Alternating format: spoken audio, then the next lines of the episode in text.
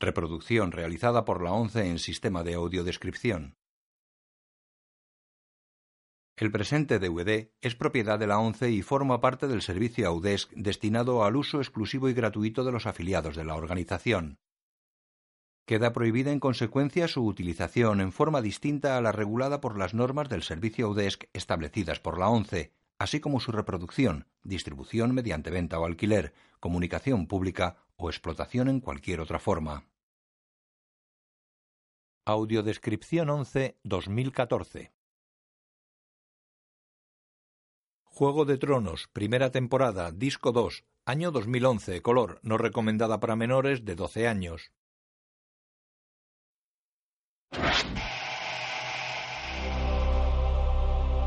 HBO Entertainment. Bandas metálicas giran en torno a un disco transparente con luz dorada en su interior. Todas llevan símbolos de los siete reinos. Sean Bean, Mark Caddy, Nikolai Coster-Waldau. En un mapa se representan los siete reinos. Desembarco del Rey. Engranajes dorados giran y se elevan formando castillos, casas y murallas. Michelle Ferli, Lena Headey, Emilia Clarke y Ain Glenn. La cámara sobrevuela el mapa hasta Invernalia. Nuevos engranajes se elevan desde el terreno formando construcciones medievales. Harry Lloyd, Kit Harrington, Sophie Turner, Macy Williams, Richard Maiden y Peter Dinklage. En un recinto amurallado crece un árbol de tronco y ramas blancas y puntiagudas con hojas de arce rojo. Música Ramin Djawadi. El disco solar y sus anillos se desplazan a gran altura sobre el mapa. En un anillo, un lobo, un león y un ciervo atacan a un dragón. Fotografía Marco Pontecorvo. La cámara vuela hacia el muro. Varios engranajes giran y se elevan formando bloques y una estructura de elevador que sube pegada al enorme y alto muro de hielo. La cámara recorre el mapa hacia el sur hasta desembarco del rey. Creada por David Benioff y D.B. Weiss. La cámara cruza el mar angosto y se interna por las llanuras. Basada en Canción de Hielo y Fuego de George R.R. Martin. Cruza dos estatuas de caballos rampantes. Nuevos engranajes forman tiendas y pequeñas construcciones. En otro anillo del disco solar están representados los animales de cada familia. Juego de Tronos. Escrita por David Benioff y D.B. Weiss, dirigida por Brian Kirk. La puerta de entrada de desembarco del rey está coronada por una cabeza de ciervo. Ned va a caballo. Sus hijas y la septa Morgaine van en un carruaje. La gente observa la entrada de la comitiva. Cuatro soldados la encabezan con lobos en los estandartes. Se detienen en un patio del castillo ornamentado con palmeras. Ned desmonta. Un hombre se aproxima. Bienvenido a Lorestad. El gran maestre Paisel ha convocado una asamblea del Consejo Privado. Solicita el honor de vuestra presencia. Ned mira a Mordain. Instala a las niñas. Volveré a tiempo para cenar. Ella asiente. Jory, ve con ellas. Sí, mi señor. Si deseáis cambiaros y poneros algo más apropiado. Ned mira fijamente al hombre mientras se quita los guantes. Ambos se alejan. Dos soldados con armadura y capa dorada abren dos portones de madera. Ned y el hombre atraviesan la estancia. Otros dos capas doradas abren las puertas del salón del trono de hierro. El hombre hace una reverencia y se para. Ned prosigue. Jamie Lannister está sentado en las escalinatas del trono. Viste armadura y capa blanca. Gracias a los dioses que habéis venido, Stark. Ya era hora de tener un caudillo firme en el norte. Se levanta. Me alegra ver que protegéis el trono. Robusta antiguaya. ¿Cuántos reyes lo habrán pulido con el culo? Em, ¿Cómo era el dicho? El rey caga y la mano limpia. Hermosa armadura. No tiene ni un rasguño. Lo sé. Llevan años atacándome, pero parece que siempre fallan. Elegisteis bien a los adversarios. Tengo ese talento. Se aguantan la mirada. Se os hará extraño entrar en esta sala. Está justo aquí cuando ocurrió. Era muy valiente vuestro hermano, vuestro padre también. No merecían morir así. Nadie merece morir así. Pero os quedasteis mirando. 500 hombres se quedaron mirando. Todos los caballeros de los siete reinos. ¿Creéis que alguien dijo una palabra? ¿Levantó un dedo? No, Lord Stark. 500 hombres y esta sala silenciosa como una cripta. Salvo por los gritos, claro. Y el rey loco riendo. Y luego, cuando vi morir al rey loco, lo recordé riendo mientras vuestro padre ardía. Y me pareció justicia. ¿Eso os decís por las noches? ¿Que sois un servidor de la justicia? ¿Que vengasteis a mi padre al hundir la espada en la espalda de Aristargarien? Decidme, si se la hubiera hundido en la barriga y no en la espalda, ¿me admiraríais más? Lo servisteis bien. Cuando servir era seguro. Se va. Jamie queda petrificado. Gira hacia él. Ned entra en la sala del consejo privado. Lord Stark. Un hombre calvo se levanta y tiende las manos hacia Ned. Lord Varys. Me apesadumbró mucho oír vuestros problemas en el camino real. Todos hemos rezado por la recuperación del príncipe Joffrey. Una pena que no rezaseis por el hijo del carnicero. Varys ensombrece el gesto. Renly, os veo bien. Se abrazan. Y yo a vos fatigado del camino. Les dije que la asamblea podía esperar, pero... Pero tenemos un reino que cuidar. Llevo tiempo deseando conoceros, Lord Stark. Sin duda Lady Catherine me habrá mencionado. Así es, Lord Baines. Tengo entendido que también conocisteis a mi hermano Brandon. Demasiado bien. Aún llevo un recuerdo de su estima del ombligo a la clavícula. Escogisteis mal a quien desafiar. No fui yo quien lo escogió, señor. Fue Catherine Tully. Una mujer que mereció un duelo, como coincidiréis. Os eh, suplico perdón humildemente, mi señor Stark. Gran maestre. ¿Cuántos años han pasado? Erais muy joven. Y vos servíais a otro rey. El maestre lo mira fijamente. Oh, me olvidaba. Esto... eh, Esto os pertenece ahora. Le da el broche de la mano del rey. ¿Comenzamos? ¿Sin el rey? Se acercará el invierno, pero me temo que no puede decirse lo mismo de mi hermano. Su Alteza tiene muchas ocupaciones. A veces nos encomienda algunos asuntillos para que aliviemos su carga. Somos los señores de los asuntillos. Renly Baratheon da un pergamino a Ned. Él lo coge y se sienta. Mi hermano encarga que organicemos un torneo para honrar el nombramiento de Lord Stark como mano del rey. ¿Cuánto? 40.000 dragones de oro para el campeón, 20.000 para el finalista y 20.000 para el arquero ganador. ¿El tesoro puede afrontar tal gasto? Lo pediré prestado. Los Lannister lo darán, espero. Ya debemos a Lord Tywin 3 millones de dragones, que son otros 80.000. Decís que la corona debe 3 millones de dragones. Os digo que la corona debe 6 millones de dragones. ¿Cómo pudisteis permitirlo? El consejero de la moneda procura el dinero, el rey y la mano lo gastan. No puedo creer que John Arryn permitiera a Robert arruinar el reino. Lord Arryn le dio sabios y prudentes consejos, pero me temo que Su Alteza no siempre los atiende. Contar calderilla lo llama. Hablaré con él mañana. Este torneo es una extravagancia que no podemos permitirnos. Como deseéis, pero aún así más vale hacer planes. No habrá planes hasta que hable con Robert. Disculpad, mis señores. Ha, ha sido un largo viaje. Sois la mano del rey, Lord Stark. Os servimos con sumo placer. En sus habitaciones, Cersei aplica un ungüento en la herida del brazo de Joffrey. Ah, por favor, casi está curada. Es fea. Un rey debe tener cicatrices. Luchaste contra un lobo huargo. Eres un guerrero como tu padre. No soy como él. No luché contra nada. Me mordió y me puse a gritar. Y las chicas Stark lo vieron, las dos. No es cierto. Mataste a la bestia. Y solo perdonaste a la chica por el amor que tu padre siente por su padre. Yo no. Cuando Aris Targaryen se sentaba en el trono de hierro, tu padre fue llamado traidor. Algún día tú ocuparás el trono y la verdad será la que tú digas. Se miran fijamente. ¿Debo casarme con ella? Sí. Es muy hermosa y joven. Y si no te gusta, solo tendrás que verla en las ceremonias y cuando sea el momento de hacer principitos y principitas. Y si prefieres joder con rameras, jode con rameras. Y si prefieres yacer con nobles vírgenes, que así sea. Eres mi niño querido y el mundo será exactamente lo que tú quieras. Ten un detalle con la joven Stark. No quiero. Pero lo harás. Él se levanta. Ser amable en el presente te ahorrará problemas en el futuro. Concedemos a los norteños demasiado poder. Se consideran nuestros iguales. ¿Cómo los tratarías tú? Doblaría sus impuestos. Y les ordenaría aportar 10.000 hombres a un ejército real. ¿Un ejército real? ¿Por qué deben los señores mandar a sus propios hombres? Es primitivo. Son como las tribus de las colinas. Deberíamos tener un ejército regular de hombres leales a la corona, adiestrados por soldados experimentados y no una turba de aldeanos que no han cogido una pica en su vida. ¿Y si los norteños se rebelan? Los aplastaría. Tomaría Invernalia y nombraría a alguien leal para ser el guardián del norte. Al tío Kevan, quizá. ¿Y la tropa de 10.000 norteños lucharía por ti o por su señor? Por mí, soy su rey.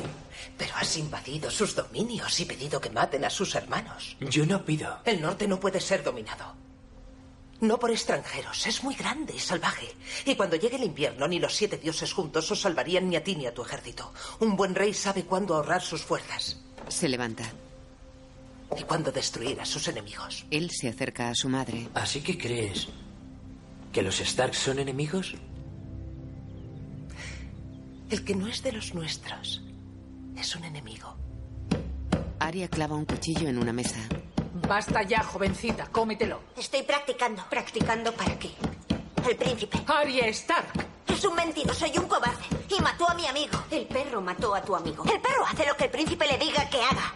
Eres idiota. Una mentirosa. Y si hubieras dicho la verdad, Mike estaría vivo. Ya basta. Va hacia Arya. Entra en él. ¿Qué pasa aquí? Arya prefiere actuar como una bestia y no como una dama. Ve a tu cuarto. Hablaremos luego. Arya obedece. Sansa sigue comiendo. Ned la mira y deposita un paquete sobre la mesa. Para ti, cariño. Sansa deja los cubiertos y coge el paquete. Ned y Mordain se sientan. Sansa abre el regalo. Es una muñeca. Del artesano que hace los juguetes de la princesa Mircela. ¿No te gusta? No juego con muñecas desde los ocho años. ¿Puedo retirarme? Apenas has probado la comida. No importa. Vete. La adolescente se levanta y se va. Ned y Mordain se miran. La guerra es más fácil que las hijas. En su cuarto, Arya desenvaina su espada. La mira. Abre la puerta. Se levanta, va con la espada hacia la puerta y la abre. ¿Puedo entrar? Entra y cierra la puerta.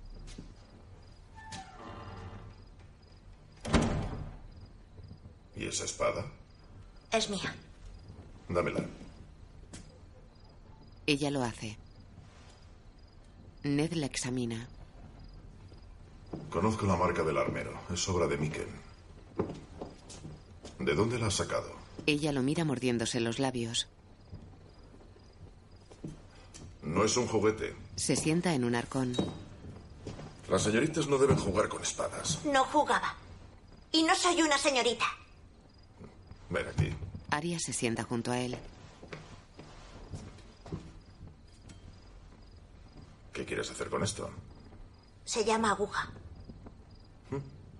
Una espada con nombre. ¿Puedo saber a quién querías ensartar con aguja? ¿A tu hermana? ¿Tienes la menor idea sobre esgrima? Clávala por el lado con punta. sí, esa es la esencia. Lo mira seria. Quería aprender. Le pedí a Maika que practicara conmigo. Se lo pedí. Fue culpa mía. No, cariño, no, no. Tú no mataste al chico del carnicero. La rodea con su brazo. Los odio. Los odio a todos. Al perro, a la reina y al rey, a Joffrey y a Sansa. Sansa fue arrastrada ante el rey y la reina. Y le preguntaron si el príncipe mentía. A mí también. Es un mentiroso. Shh, baja la voz, es tarde. Sansa se casará con Joffrey algún día. No puede traicionarlo. Debe ponerse de su parte, aunque se equivoque.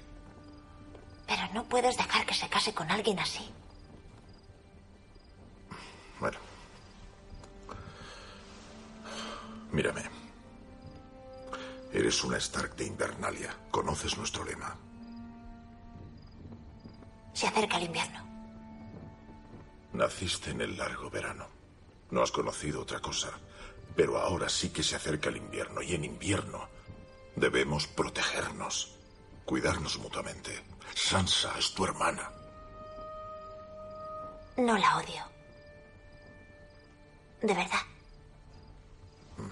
No quiero asustarte, pero tampoco te engañaré.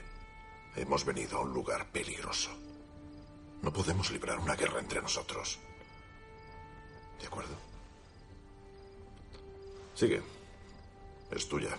Le da la espada. Ella la mira emocionada. ¿Puedo quedármela?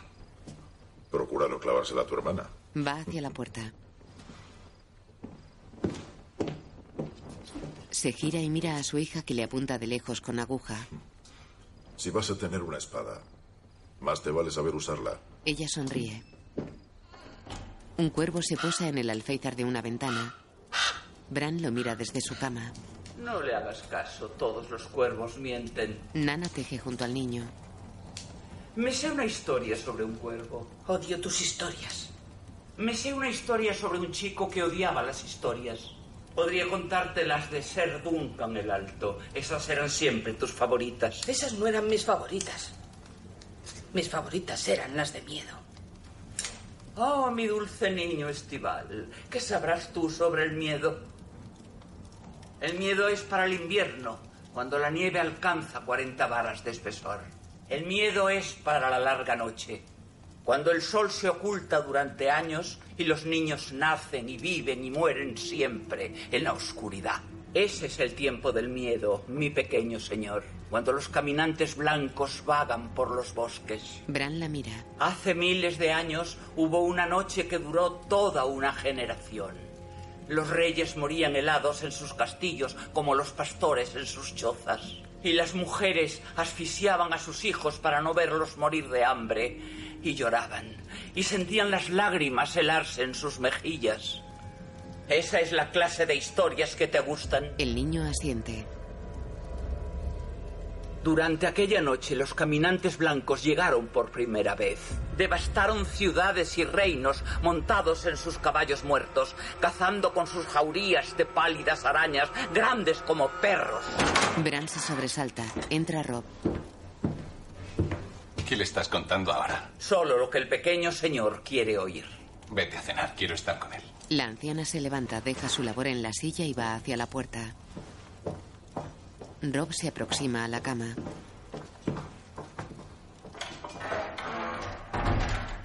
Una vez me contó que el cielo es azul porque vivimos en el ojo de un gigante de ojos azules llamado Macomber. Quizás sea así.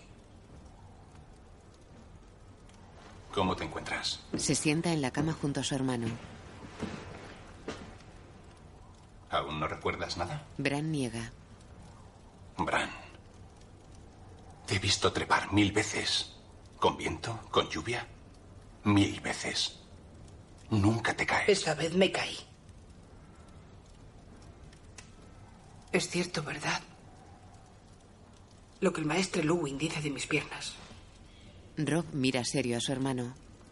Asiente triste. Preferiría estar muerto. Jamás digas eso. Preferiría estar muerto. Rob lo mira apenado. Sir Roderick y Lady Stark entran a caballo en desembarco del rey. Kat lleva la cabeza cubierta por un pañuelo. Hay menos ojos aquí, mi señora. Pero aún son demasiados. Hacía nueve años que no pisaba la capital. Y la última vez que vine tampoco sabía nadie quién era. Dos jinetes negros los siguen, otros dos les cortan el paso. Mi señora. Bienvenida a Desembarco del Rey, Lady Stark. ¿Os importaría seguirnos? Pues sí, no hemos hecho nada. Tenemos instrucciones de escoltaros a la ciudad. ¿Instrucciones? No sé quién os dará las instrucciones, pero... Vos primero, Lady Stark. Entrega un pergamino a Kat. Ella mira a Sir Roderick. Suben unas escaleras escoltados por los soldados. Arriba, Kat aparta una cortina y entra en una estancia. Kat. Vamos. Dejadnos. Dos mujeres semidesnudas se marchan. ¡Maldito gusano! Le tira el papel. Me has tomado por una puta barata en lo que puedes arrastrar a... Entra una pareja desnuda. Lord Baelish los echa con el chasquido. No quiero faltar al respeto. Y a ti, menos que a nadie. ¿Cómo te atreves a traerme aquí? ¿Has perdido la cabeza? Nadie vendrá a buscarte aquí. Suponía que era lo que querías. Siento mucho que sea esta casa. ¿Cómo sabías que venía desembarco del rey? Un querido amigo me lo dijo. Kat gira. Lady Stark. Lo vais. Veros de nuevo al cabo de tantos años es una bendición. Vuestras pobres manos. Le coge una, ella la retira. ¿Cómo supisteis que iba a venir? El conocimiento es mi negocio, mi señora. ¿Habéis traído el puñal por casualidad? Roderick se asombra. Mis pajaritos están por doquier, incluso en el norte. Me susurran las historias más extrañas. Roderick le entrega el puñal. Varys lo desenvaina y observa. Acero valirio. ¿Sabéis de quién es ese puñal? Debo reconocer que no. Bueno, bueno, este es un día histórico. Yo sé algo que Varys ignora. Todos miran a Baelish. Solo hay un puñal como este en los siete reinos. Sonríe. Es mío. ¿Tuyo? Al menos lo era. Hasta el torneo que celebró el príncipe Joffrey el día de su nombre. Aposté por ser Jamie en la justa, como haría cualquiera con cordura. Cuando el caballero de las flores lo desmontó, perdí ese puñal. ¿Quién lo ganó? Tyrion Lannister. El gnomo. Kat lo mira perpleja. En el muro, Tyrion Lannister observa el entrenamiento de la Guardia de la Noche. John pelea con Green. Green se echa mano a la cara y sangra. Fuera una espada de verdad habrías muerto. Lord Nieve se crió en un castillo escupiendo a los de tu calaña. Pip, ¿crees que el bastardo de Ned Stark sangra como los demás? Pip se enfrenta a John. Lo ataca con la espada. John lo esquiva y lo golpea en el estómago haciéndole caer. El siguiente. Otro joven se enfrenta a John. Caminan mirándose. El joven ataca, John esquiva, agarra al joven y lo lanza. Tyrion y el Lord Comandante observan desde un balcón. Rust se coloca frente a John. Pelean. Otro joven ataca a John que repele a ambos. Bueno, Lord Nieve, parece que sois la persona menos inútil de aquí. ¡Id todos a asearos! Mi estómago no tiene tanto aguante. Encantador. No necesito que sea encantador, sino que convierta un atajo de ladrones y forajidos en hombres de la Guardia de la Noche. ¿Y cómo va eso, comandante Mormon? Lento. Ha llegado un cuervo para el hijo de Ned Stark. Entrega el pergamino a Tyrion. ¿Buenas noticias o malas? Ambas. En el salón del trono. Lord Stark, Ned gira hacia Paisel. quería daros esto antes. Estoy olvidadizo últimamente. Lo ha traído un cuervo de Hibernalia esta mañana. Se lo da. Ned agradece con un gesto y el anciano se va. Ned lo lee.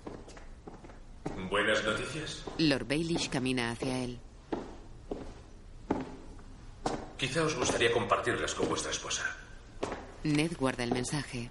Mi mujer está en Invernalia. ¿Ah, sí? Sonríe y se va. Ned queda pensativo.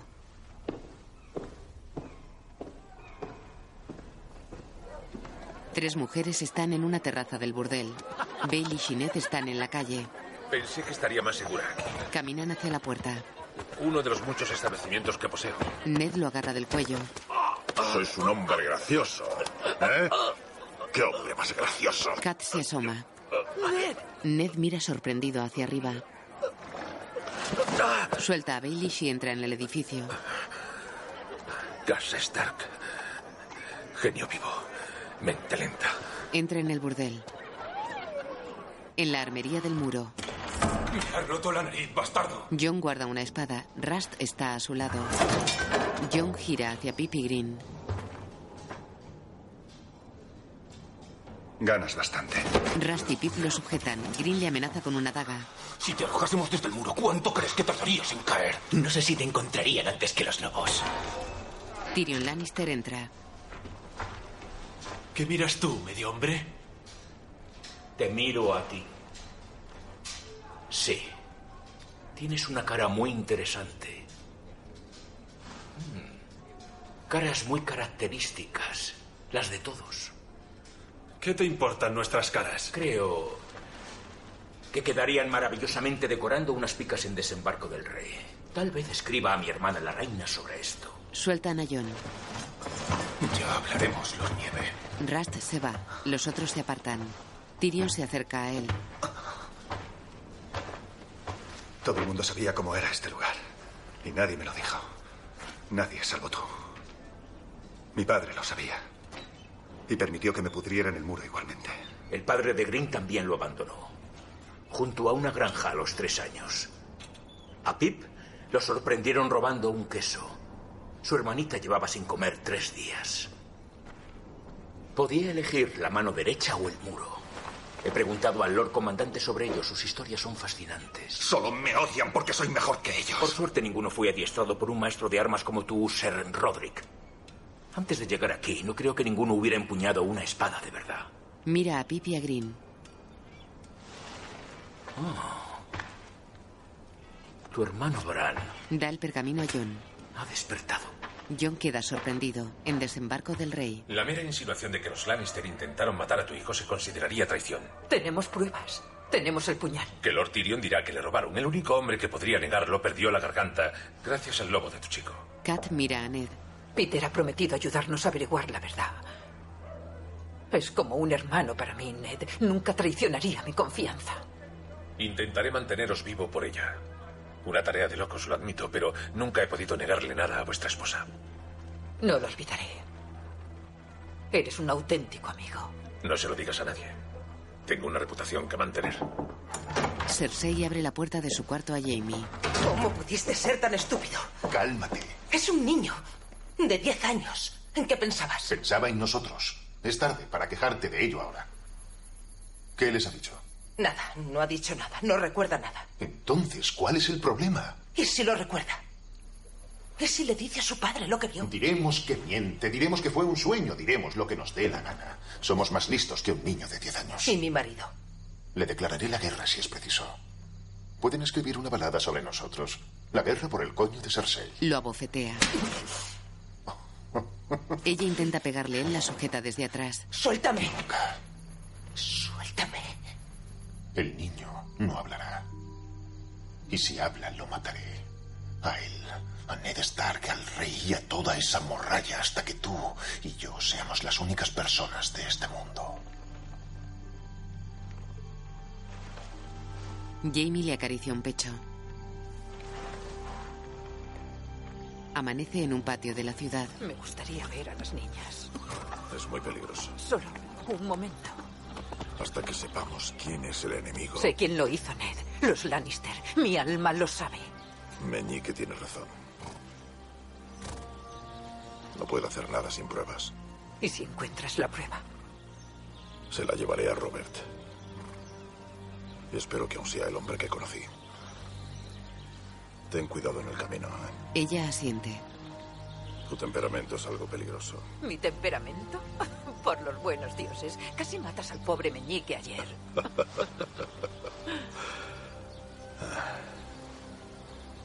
Aún te ama. Oh, sí. Se miran fijamente. Kat lleva la cabeza cubierta por un pañuelo. Se besan y abrazan.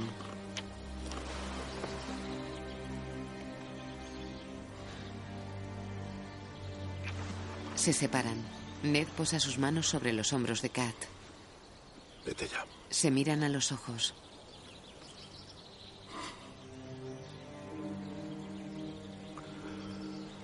Kat se va. Ned queda apesadumbrado.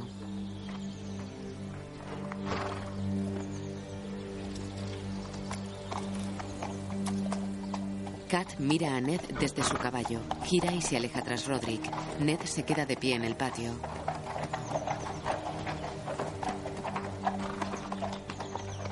El rey. Sí, ya hace mucho tiempo. Está sentado a una mesa. Pero aún recuerdo todos los rostros. Selmy lo mira impasible. ¿Recordáis vuestro primer rostro? Claro, Alteza. ¿Quién fue? Un tiro, sí. Nunca supe su nombre. ¿Y cómo lo hicisteis? Una lanza en el corazón. Algo rápido. Tuvisteis suerte. El mío fue un joven Tarly en la batalla de Summerhall. Mi caballo recibió un flechazo, así que iba a pie chapoteando por el fango. Vino corriendo hacia mí aquel joven necio de alta cuna, creyendo que podía reprimir la rebelión con un solo golpe de espada. Lo derribé con la maza. Los dioses saben que era fuerte entonces. Con el golpe atravesé su coraza. Probablemente le destrocé las costillas. Me puse sobre él con la maza en alto. Y justo cuando iba a bajarla gritó, ¡Espera! ¡Espera!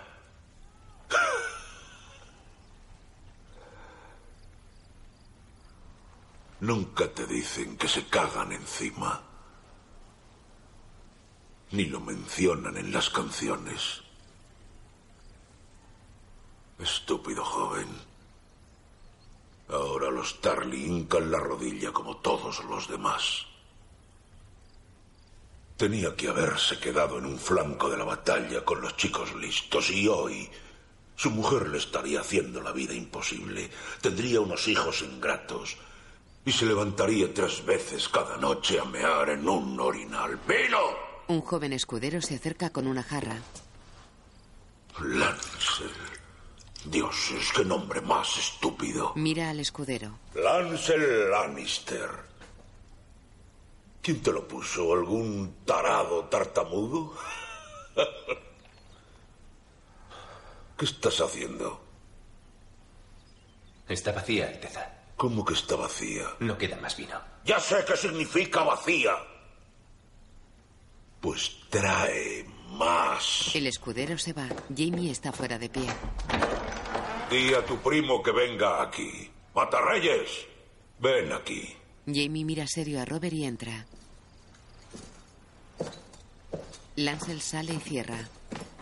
Estoy rodeado de Lannisters.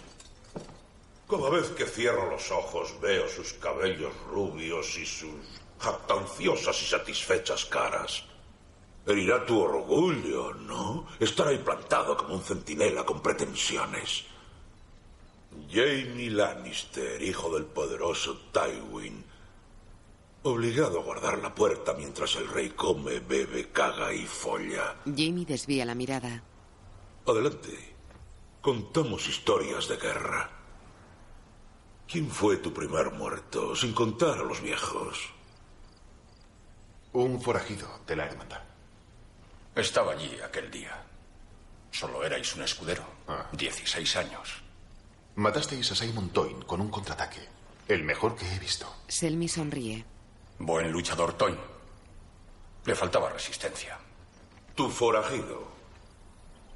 ¿Últimas palabras? Le corté la cabeza, así que... ¿Y qué hay de Aris Targaryen? ¿Qué dijo el rey loco cuando lo apuñalaste por la espalda? Nunca lo he preguntado. ¿Te llamó traidor? ¿Suplicó que no lo mataras? Dijo lo mismo que llevaba horas diciendo. Quemadlos a todos. Robert y Jamie se aguantan la mirada. Es todo, Alteza. Hace una reverencia al rey, otra a Selmy y se va.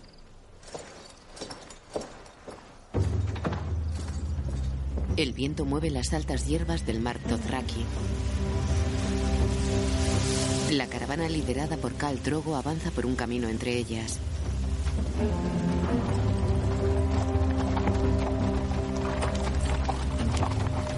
Muchos caminan portando objetos. Jorah Mormont cabalga junto a Daenerys que viste atuendo Dothraki. ¿Los Dothrakis compran sus esclavos? Los Dothrakis no creen en el dinero. La mayoría de los esclavos se los han regalado. ¿Quiénes?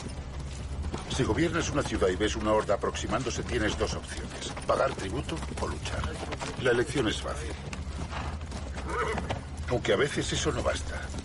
A veces el Cal se siente insultado por el número de esclavos que le dan, o por pensar que los hombres son débiles o las mujeres feas. A veces decide que sus jinetes llevan meses sin un buen combate y necesitan práctica. Un jinete azota a un esclavo. Diles que paren. ¿Quieres que pare toda la horda? ¿Cuánto tiempo? Ella se detiene. Hasta que les mande que continúen. Todos han parado. Estás aprendiendo a hablar como una reina. No soy reina. Soy Kalesi. Yorak la mira sorprendido. Ella desmonta y se interna sola en la maleza.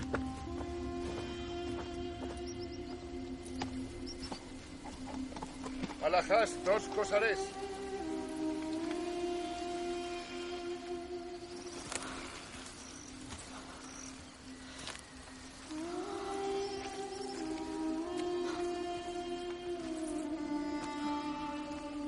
Se detiene en un pequeño claro. Se vuelve alarmada hacia el ruido. ¿Cómo has osado? Me has dado órdenes a mí. A mí. Su hermano desmonta espada en mano y la agarra del cuello. No se le dan órdenes al dragón. Soy el señor de los siete reinos. No acato órdenes de salvajes ni de sus rameras. ¿Me has oído? Un látigo se enrosca en el cuello de Viserys. Viserys está en el suelo. Rakaro pregunta si quieres que muera Kalesi. ¡No! Dice que debería cortarle una oreja para enseñarle respeto. Por favor, por favor, no le hagas daño. Daenerys mira a Yorah y luego a Irri. Dile que no quiero que se le haga daño a mi hermano. Memene Masita. Los Dothraki se miran extrañados. Rácaro suelta a Viserys que se incorpora con dificultad y mira a Yorah. ¿A qué esperas? ¡Mata a estos perros Dothrakis! Yorah y Rácaro se miran. Yorah mira a Viserys. ¡Yo soy tu rey! Debemos regresar al Calasar, Kalesi. Viserys mira con odio a su hermana. Daenerys asiente y va hacia su caballo. Mira a su hermano y monta con ayuda de Irri.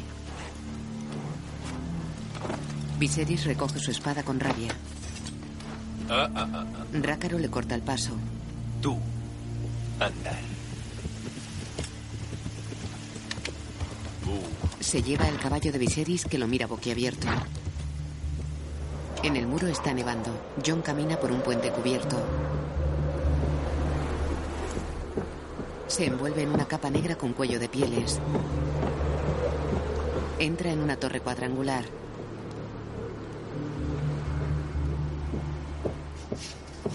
Sale por otra puerta y desciende unas escaleras de madera.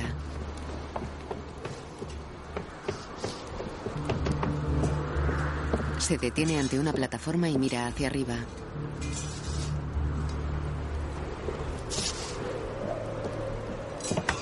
La verja de la cabina del elevador, entra y cierra. Un hombre empuja una palanca y el elevador se pone en marcha.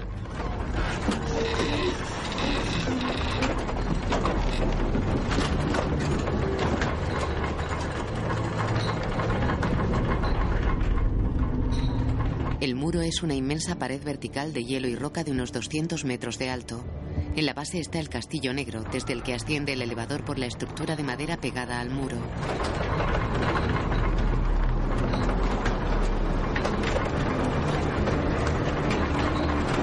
El elevador se detiene en lo alto del muro.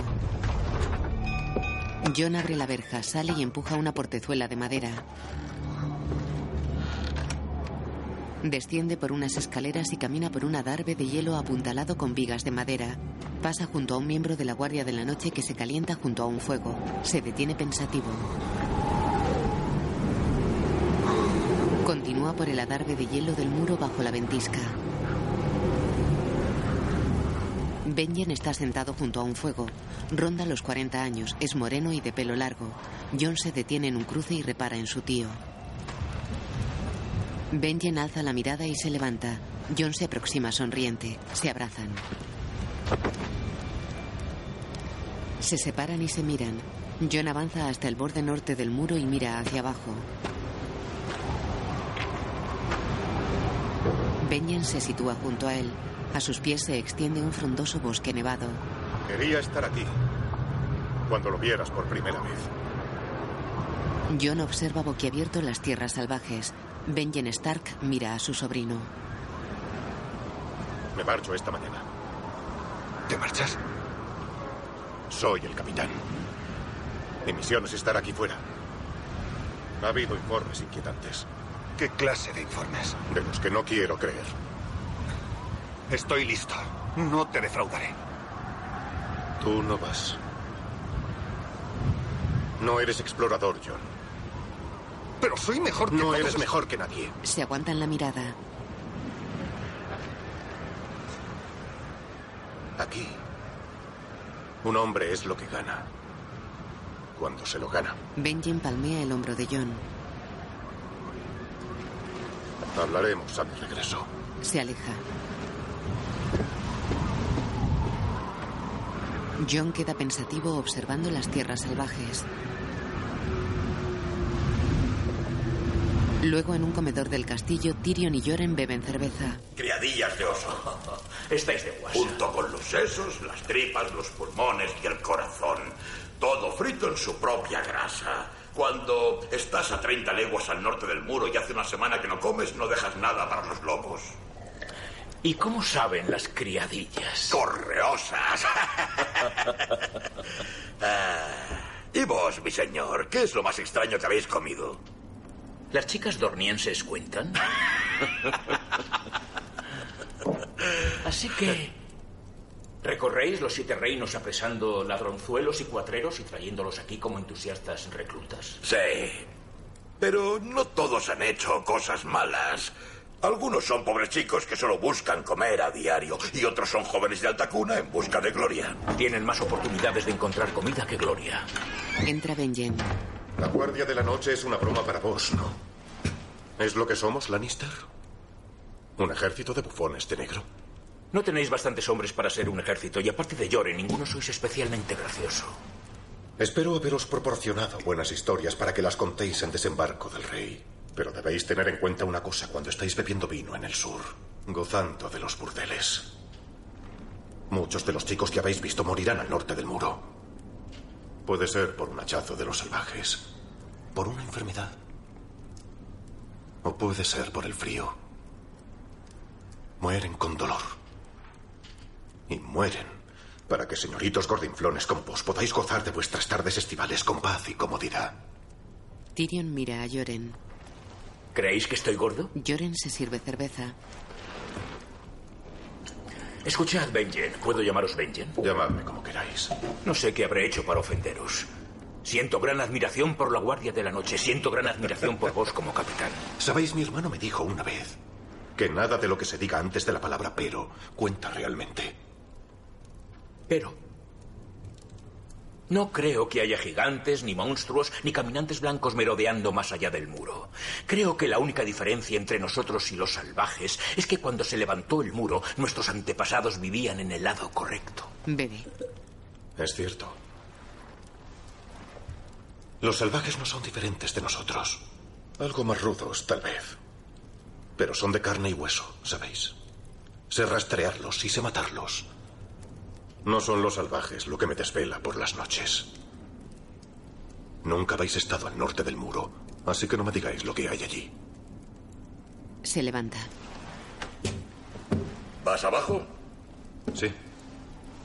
Sigue bien y caliente. Disfruta de la capital, ¿vale? Oh, siempre lo hago. Benjen Stark se va. Joren se sienta frente a Tyrion. Creo que ya empiezo a gustarle. Joren llena las jarras. ¿Vas abajo? Sí. El túnel lleva al otro lado del muro. Pasará al norte del muro un mes o dos. Beben. Así que os dirigís a desembarco del rey también. Sí. Pasado mañana. Saco la mitad de mis reclutas de sus mazmorras. Compartamos el camino. Me vendrá bien una compañía decente. Verá, yo suelo viajar bastante modestamente, mi señor. No, esta vez nos alojaremos en los mejores castillos y posadas. Nadie rechaza a un Lannister. En una tienda, Irri trenza el pelo a Daenerys. Ad Yakar. Az Yahakar. Ad Yahakar. Az Yahakar. Ad Yahakar. Sí, Khaleesi. Palpa un pecho a Daenerys. ¿Por qué haces eso? ¿Cuándo fue la última vez que sangraste? La Khaleesi queda pensativa. Cambias, Khaleesi. Me Es una bendición del gran semental. Daenerys se toca el vientre. En otra tienda, Jorah acaricia el filo de un arak. Para un hombre a caballo, la hoja curva y corta es buena. Más manejable. Una buena arma para un Dothraki. Rácaro sonríe. Pero un enemigo con armadura, Choritáhuaco. Se la da. El arak no atravesaría el acero. Coge una espada. En eso la espada tiene ventaja. Sí. Diseñada para atravesar corazas. Se pone la punta de la espada en la palma de la mano. Los Dothraki no visten acero. Armadura. Armadura. Armadura a ser a hombre. Bruce. Lento. Lento. Es cierto, pero también mantiene a un hombre vivo. Mi padre me enseñó a pelear. Me enseñó que la velocidad le gana al tamaño. He oído que tu padre era un guerrero famoso. Era un jinete guerrero de Cal Barbo. ¿Y tu padre, Jorah el Ándalo, también era un guerrero? Aún lo es. Un hombre de gran honor. Y lo traicioné. Rácaro lo mira sorprendido. Irri entra. La Khaleesi quiere comer algo distinto esta noche. Mata unos conejos. No hay conejos. Encuentra algunos patos. Le gustan. ¿Has visto algún pato, mujer? Ni conejos, ni patos. Tienes ojos en la cara, ¿no? Entonces un perro. He visto muchos. No creo que le apetezca comer perro. Rácaro sonríe. Irri mira incómoda a los hombres. La Khaleesi tiene bebé dentro. Ellos la miran. Es verdad. No sangra en dos lunas. Su tripa empezará a hincharse. Una bendición del gran semental. No quiere comer caballo. Diré a los chicos que maten una cabra para cenar. Irri mira fijamente a Rácaro. Gira y sale. Tengo que ir a Cojor. Coge su espada y se levanta. Vamos a Paesto de Rack. Tranquilo, os alcanzaré. La horda es fácil de encontrar. Sale. En el castillo negro, Tyrion está asomado a una puerta observando el entrenamiento de los soldados en el patio. John desarma a Grim. Pip observa. No estés tan quieto. Es más difícil darle a un blanco móvil. Repara en Tyrion y este le sonríe. Excepto a ti. Mueves demasiado. Podría sujetar la espada extendida y dejar que me hicieras el trabajo. Continúan entrenando. Dentro, Tyrion está con el Lord Comandante y el maestre Aemon. ¿Cuántos inviernos habéis visto, Lord Tyrion? Mm, ocho, no, nueve. Todos ellos breves. Me han dicho que el invierno de mi nacimiento duró tres años, maestre Aemon. Este verano ha durado nueve. Pero los informes de la ciudadela nos dicen que los días se acortan. Los Stark siempre tienen razón al final. Se acerca el invierno. Este será muy largo. Y la oscuridad llegará con él. Hemos capturado salvajes. Más cada mes. Huyen al sur. ¿De qué creéis que huyen? Dicen que han visto a los caminantes blancos. Ya. Los pescadores de Lannisport dicen ver sirenas. Un explorador nuestro juró haberlos visto matar a sus compañeros. Lo juró hasta el momento en que Ned Stark le cortó la cabeza. La Guardia de la Noche es lo único que se interpone entre el reino y lo que es del más allá. Y se ha convertido en un ejército de jóvenes indisciplinados y viejos cansados. Ahora ya somos menos de mil. No podemos controlar los otros castillos del muro. No podemos patrullar por las tierras salvajes como es debido, apenas si tenemos los recursos para tener a nuestros chicos armados y alimentados. Vuestra hermana se sienta junto al rey. Decidle que necesitamos ayuda. Cuando llegue el invierno, que los dioses nos asistan si no estamos preparados. En una tienda del campamento Dothraki, los tres huevos de dragón están dentro del cofre rodeados de velas encendidas junto a un fuego.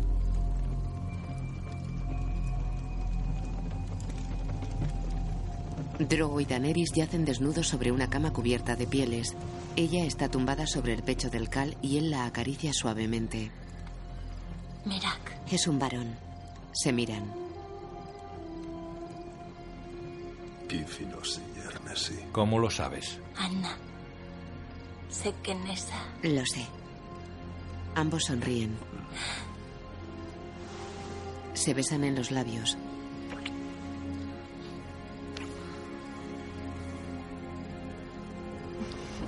De noche las brumas se mueven despacio sobre los bosques de las tierras salvajes. Tyrion Lannister orina desde lo alto del muro. Gira y va hacia John que sonríe de pie a unos metros de distancia.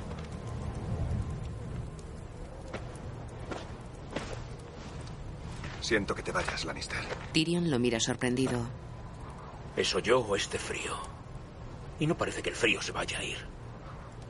¿Pararás en Invernalia, camino del sur? Espero que sí. Los dioses saben que no hay muchas camas de plumas entre esto y desembarco del rey. ¿Visitarás a mi hermano Bran? Lo echo de menos. Dile que lo visitaría si pudiera. Pues claro. No volverá a andar. Puestos a ser un tullido, es mejor ser un tullido rico. Cuídate, Nieve. Adiós, mi señor. Se dan la mano y Tyrion se aleja. John queda pensativo.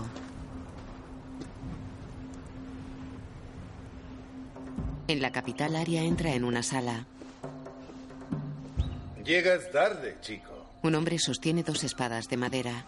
Mañana estarás aquí a mediodía. ¿Quién eres? Él muestra las espadas. Tu profesor de baile, Sirio Forel. Le lanza una espada, pero Arya no la coge. Mañana la atraparás. Ahora recógela. Ella la coge con dos manos. No, así no se hace, chico. No es un mandoble que haya que manejar con las dos manos. Pesa mucho. Tiene que pesar lo que tiene que pesar para hacerte fuerte. La sopesa con una mano. Así. Una mano es cuanto se necesita. Pero estás mal colocado.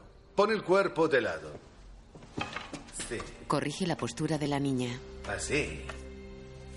Eres flaco. Eso es bueno. El blanco es menor. Ahora el puño. A ver. Examina la mano de Aria. Sí. Debes cogerla con delicadeza.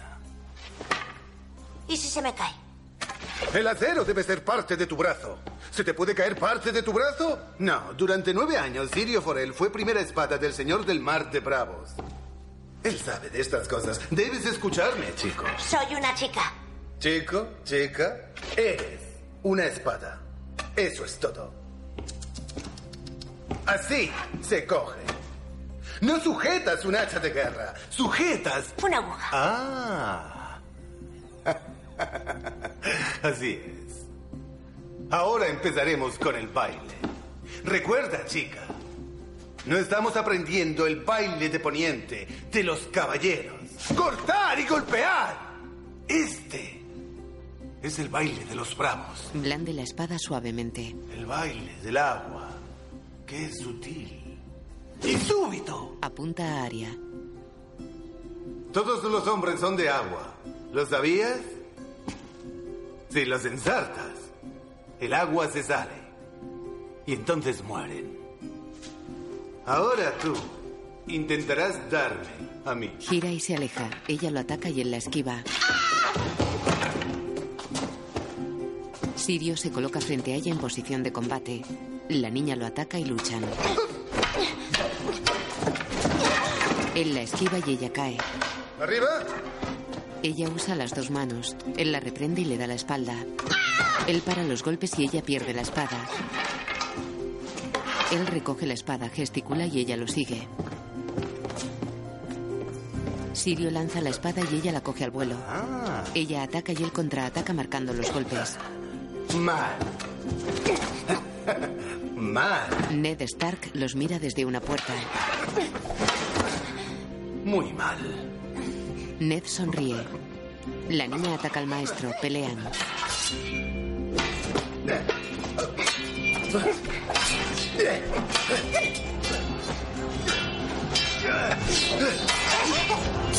Sirio simula clavar su espada en el estómago de Arya. Ned mira preocupado. La imagen funde a negro.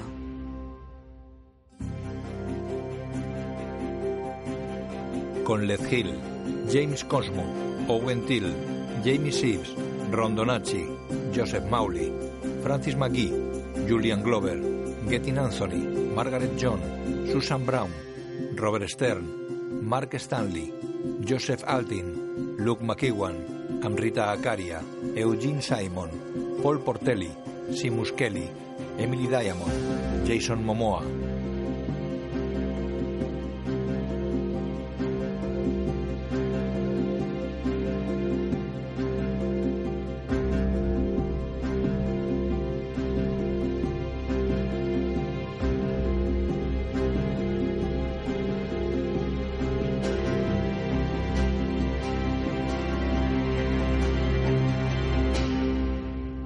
De Margaret John.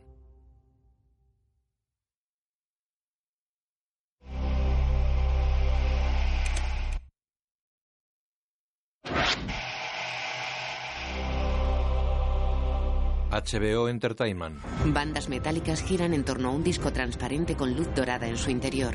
Todas llevan símbolos de los siete reinos. Mark Caddy, Nikolai Coster-Waldau. En un mapa se representan los siete reinos. Desembarco del rey. Engranajes dorados giran y se elevan formando castillos, casas y murallas. Michelle Ferley, Lena Headey, Emilia Clarke y Ayn Glenn. La cámara sobrevuela el mapa hasta Invernalia. Nuevos engranajes se elevan desde el terreno formando construcciones medievales. Harry Lloyd, Kit Harrington, Sophie Turner, Macy Williams, Richard Maiden y Peter Dinklage. En un recinto amurallado crece un árbol de tronco y ramas blancas y puntiagudas con hojas de arce rojo. Música Ramin Djawadi. El disco solar y sus anillos se desplazan a gran altura sobre el mapa. En un anillo, un lobo, un león y un ciervo atacan a un dragón. Fotografía Marco Pontecorvo. La cámara vuela hacia el muro. Varios engranajes giran y se elevan formando bloques y una estructura de elevador que sube pegada al enorme y alto muro de hielo. La cámara recorre el mapa hacia el sur hasta desembarco del rey. Creada por David Benioff y D.B. Weiss. La cámara cruza el mar angosto y se interna por las llanuras. Basada en Canción de Hielo y Fuego de George R.R. R. Martin. Cruza dos estatuas de caballos rampantes. Nuevos engranajes forman tiendas y pequeñas construcciones. En otro anillo del disco solar están representados los animales de cada familia. Juego de Tronos. Escrita por Brian Cogman. Dirigida por Brian Kirk. En Invernalia un cuervo entra volando en el patio y se posa sobre un carro. Bran tiene tenso su arco. Repara en el cuervo y baja el arma. El pájaro se aleja.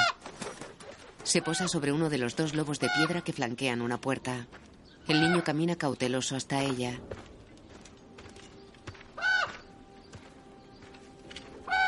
El cuervo vuela hacia el interior de un pasadizo iluminado con antorchas y se posa sobre otro lobo de piedra. Bran se aproxima lentamente al pájaro. Bran lo mira. El cuervo tiene un tercer ojo en la frente. Bran abre los ojos. Está postrado en cama con su lobo junto a él. El pequeño señor ha vuelto a soñar. Nana teje junto a la cama. Entra Zion. Tenemos visita. No quiero ver a nadie. ¿De verdad? Si yo me pasara el día en compañía de ese vejestorio, me volvería loco. En fin, no puedes elegir. Rob espera. No me apetece ir.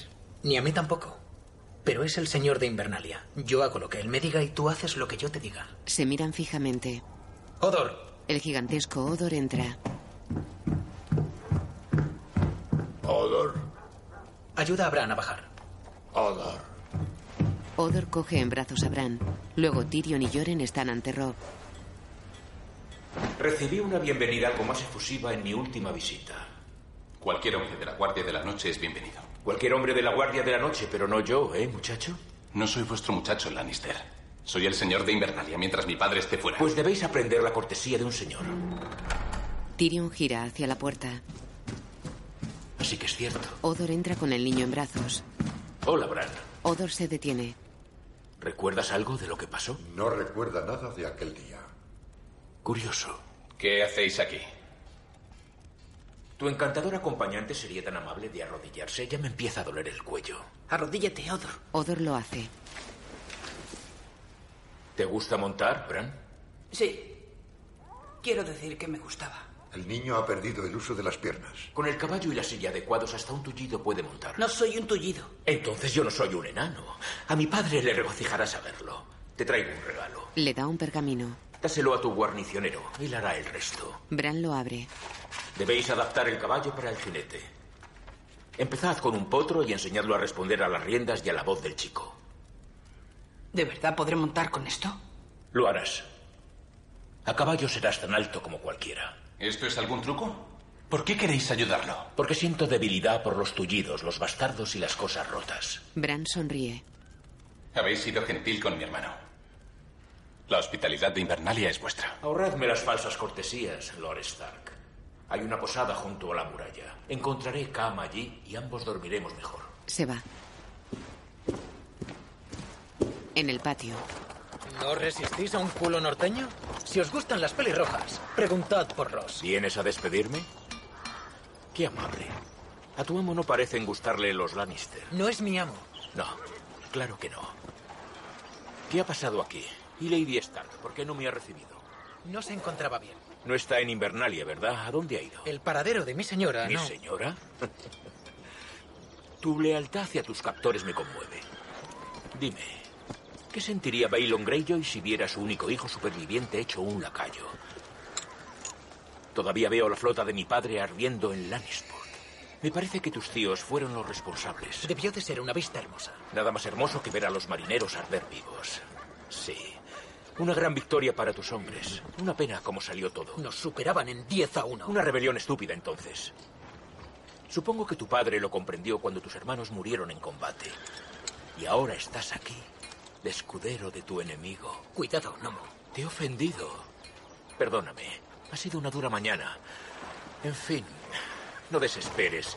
Yo soy una constante decepción para mi padre y he aprendido a sobrellevarlo. Le tira una moneda. Tu próximo revolcón con Ross corre de mi cuenta. Procuraré no agotarla. Se va. Theon lo mira con rabia. Dos jinetes entran en el castillo negro. John, Green y Pip entrenan en el patio junto a los demás reclutas.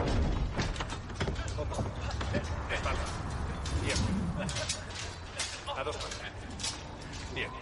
Ahora gira al descargar el golpe. Aplícale todo tu peso. ¿Qué siete infiernos es eso? John gira. Necesitarán un octavo infierno para él. Thorn y un gordo recluta se acercan. Diles tu nombre. Samuel Tarly, Suda. de Colina Cuerno. Bueno, era de Colina Cuerno. Vengo a vestir el negro. Vienes a comerte el pudín negro. No puedes ser peor de lo que pareces. Ras, a ver qué sabe hacer. Rust y Samuel se enfrentan. Rust golpea con la espada a Samuel que cae al suelo. ¡Me rindo! ¡Por favor, ya no más! Ponte en pie. Coge tu espada. Dale, hasta que se ponga en pie. Pip y Green se miran serios. John se muerde los labios. Parece que andan cortos de furtivos y ladrones en el sur. Ahora nos mandan malditos cerdos chillones. No. De nuevo, más fuerte. ¡Ya basta! Se ha rendido. Rust mira rabioso a John que ayuda a Samuel. Parece que el bastardo se ha enamorado. John se lo lleva a empujones. Muy bien, Lord John Nieve. Si deseas defender a tu enamorada, convirtámoslo en un ejercicio. Vosotros dos. Tres deberíais ser suficientes para hacer gritar a Lady Cerdita. Solo tenéis que vencer al bastardo. Pip y Green miran a John. ¿Seguro que queréis hacerlo? No. Rust ataca a John que lo tira al suelo. Green y Pip también lo atacan. Rust lo ataca por la espalda. John le patea la entrepierna y va hacia Green. Me rindo, me rindo. Me rindo. Hemos acabado por hoy. Id a limpiar las armas. Solo valéis para eso. El maestro de armas se va. Pip va hacia Green. Buena pelea. Una mierda. Rust y John se miran con rabia. Rust se aleja. ¿Te ha hecho daño? Lo he pasado. Puedes llamarme Sam. Si quieres. Mi madre me llama Sam. Esto no será fácil, ¿lo entiendes? Vas a tener que defenderte solo. ¿Por qué no te has levantado a luchar? Quería hacerlo, pero no podía. ¿Por qué no? Sam baja la cabeza. Soy un cobarde. Mi padre siempre lo dice. El muro no es lugar para cobardes. Tienes razón, lo siento.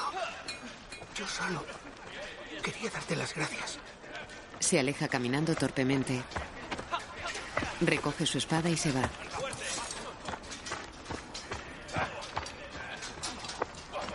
Es un cobarde. Y nos han visto hablando con él. Ahora pensarán que lo somos también. Tú eres muy estúpido para ser un cobarde. Y tú muy estúpido para ser... ¡Corre! Antes de que se acabe el verano. Chip lo esquiva. ¡Ven aquí! Green lo persigue. John queda pensativo. Los Dothrakis avanzan en fila por un paisaje ondulado y abierto de hierba baja y árboles dispersos.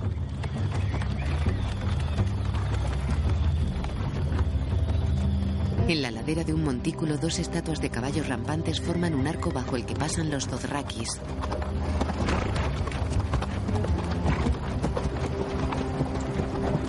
Lejos hay una ciudad. Khal Drogo se adelanta con seis jinetes.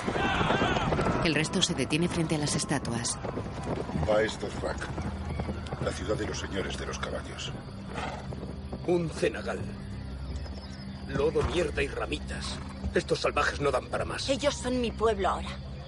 No deberías llamarlos salvajes. Los llamo como quiero porque también son mi pueblo. Este es mi ejército. Y el Caldrogo marcha en dirección equivocada con mi ejército. Viserys cabalga solo varios metros por delante de la caravana encabezada por Daenerys y Jorah.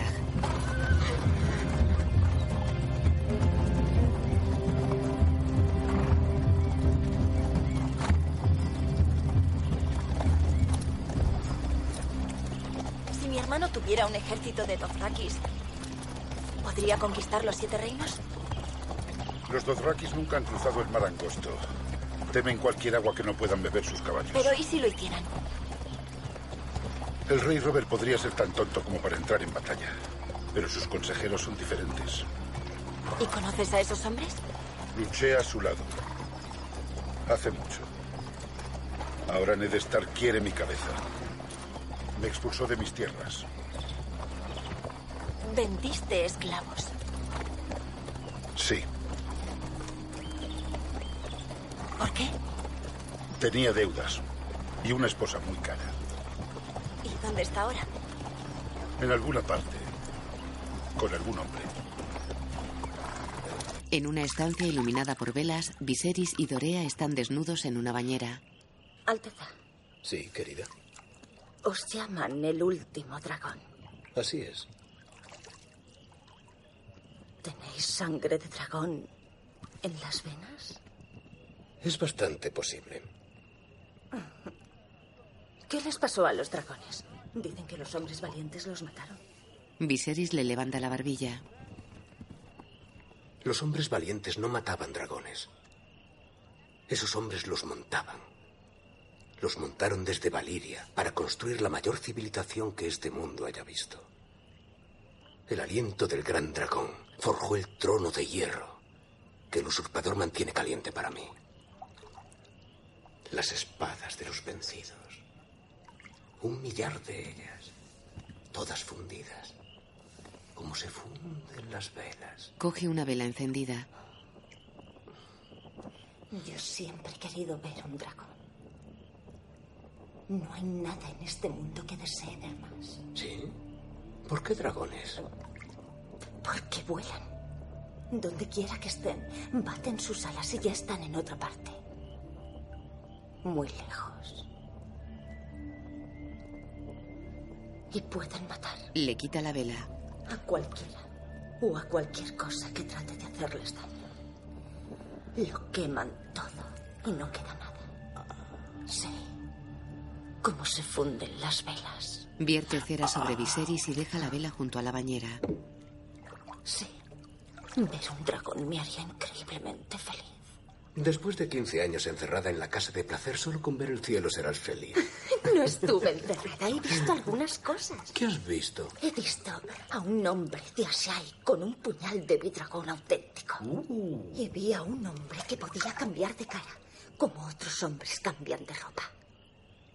Y vi a un pirata que vestía su peso en oro y cuyo barco llevaba velas de seda coloreada. Bueno, Ella está sentada sobre él. ¿has visto alguno? ¿Un barco pirata? Un dragón. no. No, el último murió mucho antes de que yo naciera. He visto una cosa de ellos. Calaveras. Antes decoraban el salón del trono de la Fortaleza Roja. Cuando tenía tres o cuatro años, mi padre me paseaba por las hileras de cabezas y yo le recitaba los nombres. Cuando los decía bien, me daba un dulce. Los que había junto a la puerta eran los últimos salidos del huevo. Eran enanos y deformes, calaveras, no mayores que las de un perro. Pero, pero al acercarte al trono de hierro, eran más grandes, y más grandes, y más grandes. Ella se mueve suavemente sobre él.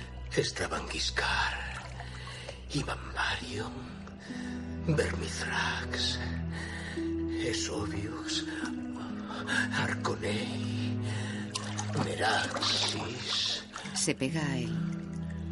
Veigar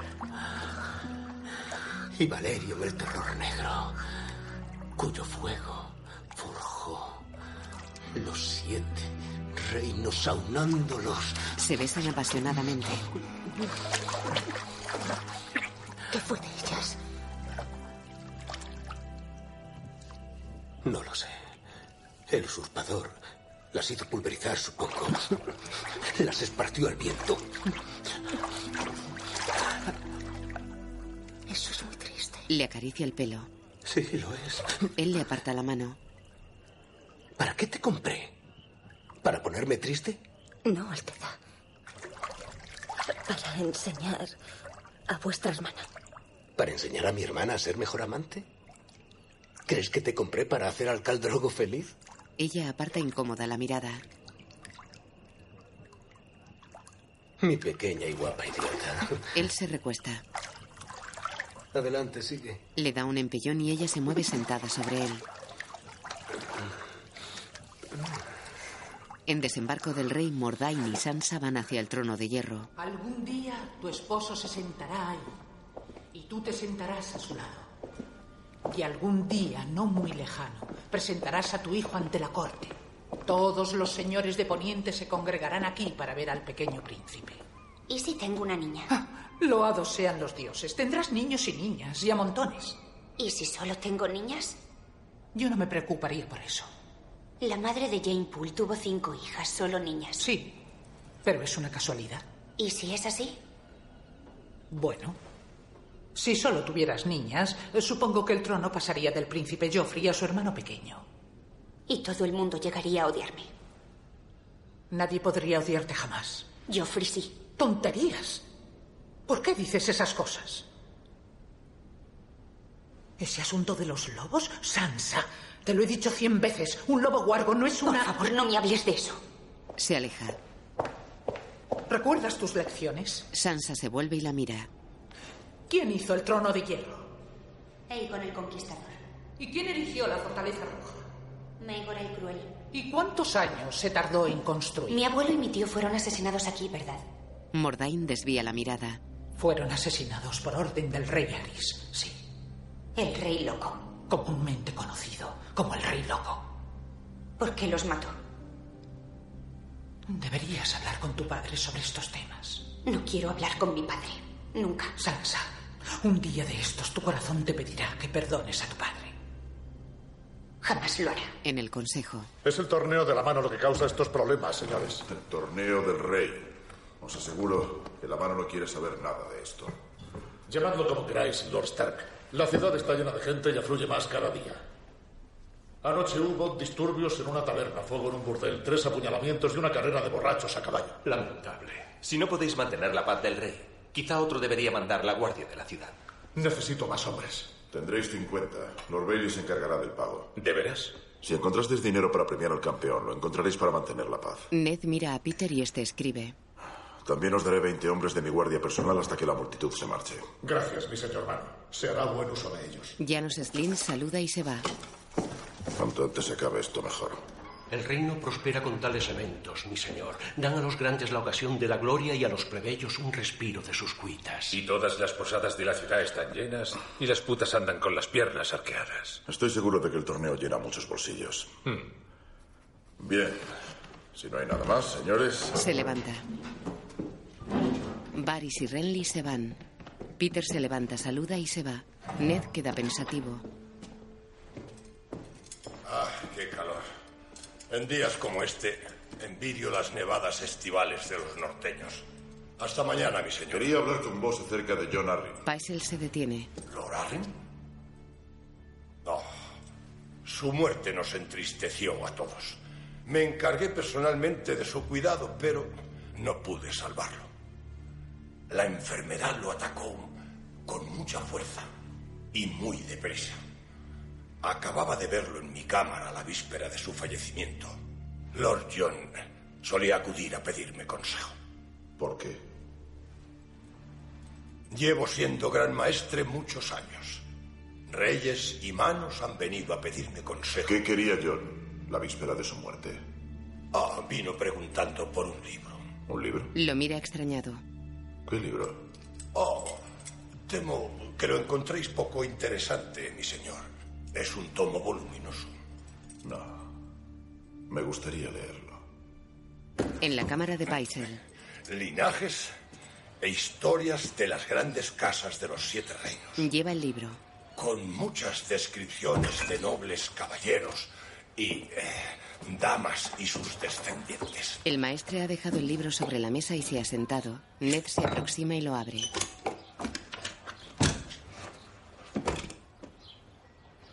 Lo examina.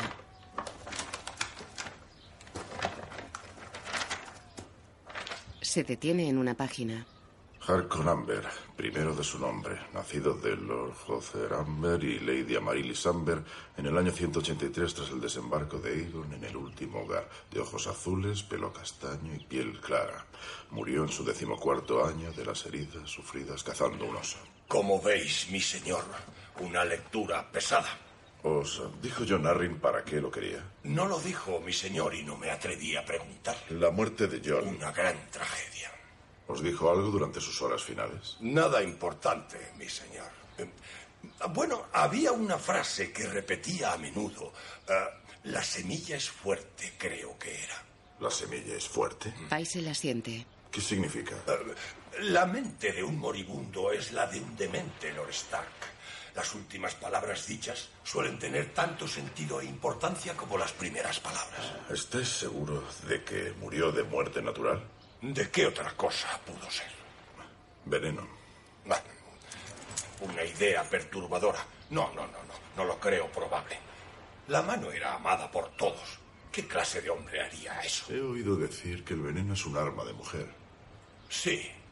Mujeres, cobardes y eunucos. Mira a Ned.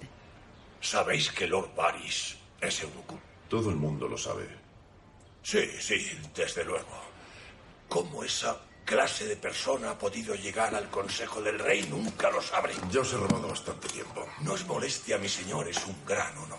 Gracias. Se lleva el libro. Ya encontraré la salida. Bien. Queda pensativo. Arya va descalza y mantiene el equilibrio sobre una pierna con los brazos en cruz. Ned camina por un pasillo con el libro bajo el brazo. Se detiene ante una puerta y repara en Arya que hace equilibrios en un rellano. Sirio dice que un bailarín del agua puede pasarse horas así. Hay mucha caída por esta escalera. Sirio dice que cada lesión es una lección y cada lección te hace mejor. Baja brazos y pierna. Mañana iré a cazar gatos. Gatos. Oh, Sirio dice. Todo espadachín debe estudiar a los gatos. Son silenciosos como sombras y ligeros como plumas. Y hay que ser veloz para atraparlos. En eso lleva razón. Ahora que Bran ha despertado, ¿vendrá a vivir con nosotros? Su padre queda pensativo. Bueno, antes debe recuperar las fuerzas. Iba a ser caballero de la Guardia Real. Ahora ya no puede, ¿verdad? Ned baja la mirada. No. Arya se sienta en un peldaño. Pero algún día podría ser el señor de un baluarte. O sentarse en el Consejo del Rey. Se sienta junto a ella. O edificar fortalezas. Como Brandon el constructor. Ella lo mira seria. ¿Puedo ser yo señora de un baluarte? Ned besa a su hija en la frente. Tú te casarás con un gran señor y regirás su castillo. Y tus hijos serán caballeros príncipes y señores. ¿Mm? No, Mira a su padre fijamente. no es lo mío. Se levanta, vuelve al rellano y extiende los brazos mirando al frente. Ned la mira y sonríe. De noche, en lo alto del muro, John hace guardia solo junto a un fuego. Llega Samuel. John lo mira impasible. Hola. Sir Alistair dice que soy tu nuevo compañero de guardia. John desvía la mirada y cierra los ojos. Te advierto que no veo muy bien. John sigue sin mirarlo. Siéntate junto al fuego. Lo mira serio. Hace frío. No, no importa, estoy bien. Mentira. Estás helado. Se aguantan la mirada.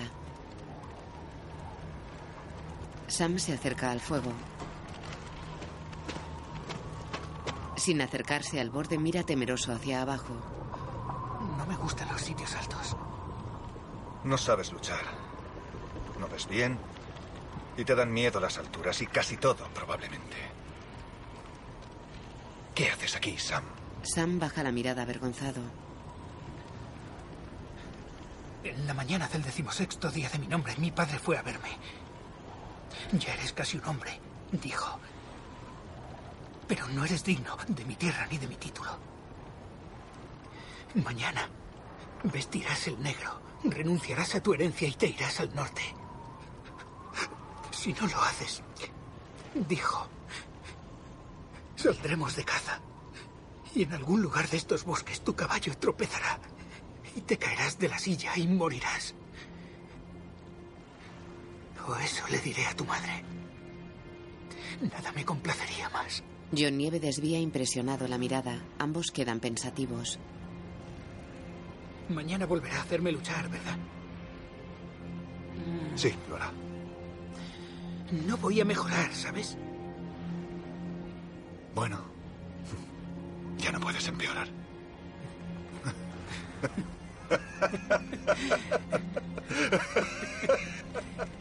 Ned y Peter caminan por los jardines en desembarco del rey. Creo que estáis leyendo un libro muy aburrido. Pasean entre jardineros y mujeres.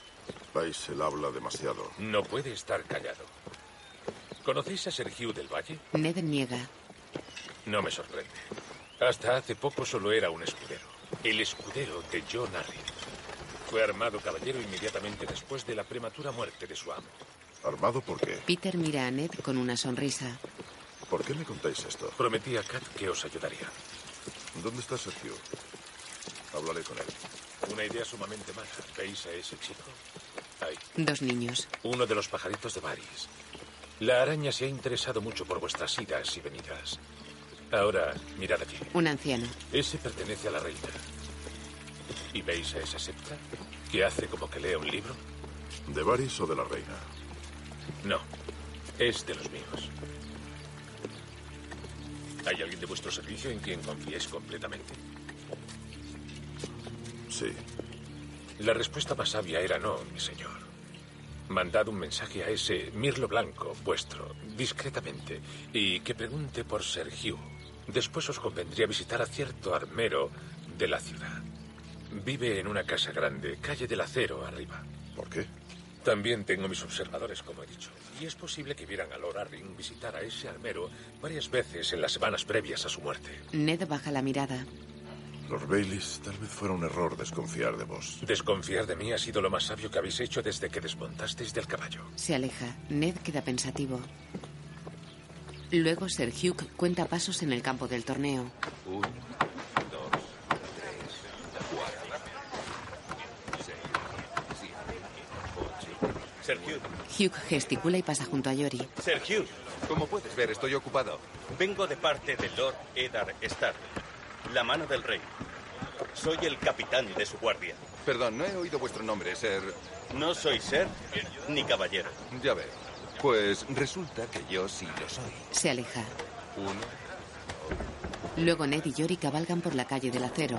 Dice que le gustaría hablar con la mano en persona. Como es un caballero. Oh, caballero. Se pavonean como gallos aquí abajo. Hasta los que nunca han visto acercarse una flecha. No deberíais estar aquí, señor. Nunca se sabe quién tiene ojos ni dónde. Pues que miren. Desmonta. Luego con un armero. La mano anterior me visitó, mi señor, varias veces. Pero siento decir que no me honró siendo mi cliente. ¿Qué quería John Arryn? Siempre venía a ver al chico. Me gustaría verlo también. Como deseéis, mi señor. ¡Gendry! El joven deja las herramientas y va hacia ellos. Aquí está. Fuerte para su edad. Trabaja mucho. Muéstrale a la mano el yelmo que has hecho. El joven se aleja. Ned lo observa. Es fuerte, moreno y de ojos azules. Gendry da un yelmo de toro a Ned. Es un buen trabajo. No está a la venta. Muchacho, es la mano del rey. Si su señoría quiere el yelmo. Lo hice para mí. Perdonadlo. No hay nada que perdonar. Cuando Lorarrin venía a visitarte, ¿de qué hablabais? Solo me hacía preguntas, mi señor. ¿Qué tipo de preguntas? Gendry mira al armero.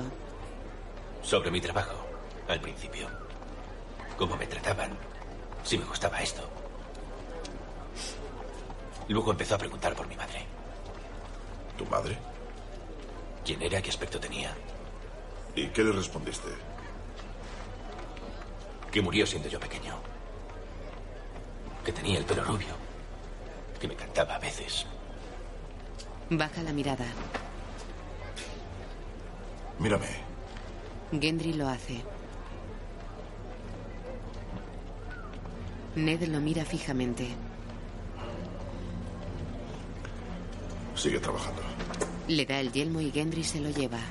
Si algún día ese muchacho prefiere esgrimir una espada a forjarla, envíamelo. Se va. Jory está con los caballos. Llega Ned. ¿Algún hallazgo? El hijo bastardo del rey Robert. Jamie Lannister está de pie junto a una puerta. Jory se acerca con un pergamino. Un mensaje para el rey, de Lord Stark. Debería dejarlo con... Escucha. Puedes oírlas.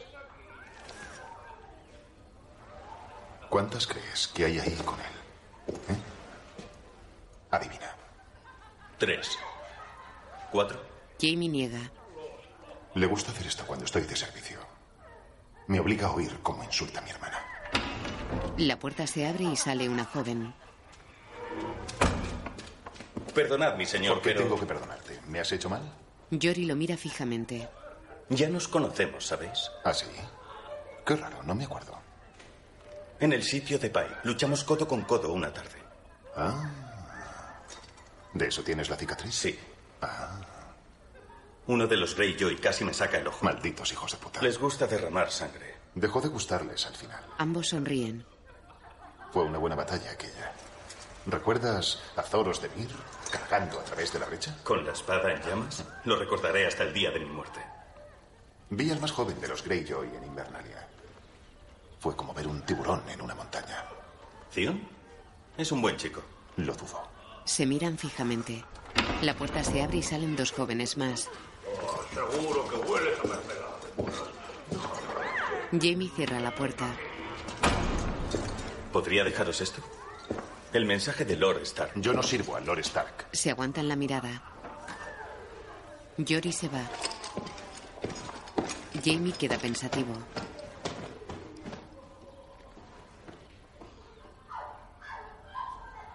De día, John entra en el comedor del castillo negro y camina hasta la mesa donde comen Pip y Green. Se quita la capa y se sienta frente a ellos. ¿Dónde has estado? De guardia. Con Sam. Oh, el príncipe Barqueta. ¿Dónde está? No tenía hambre. Imposible.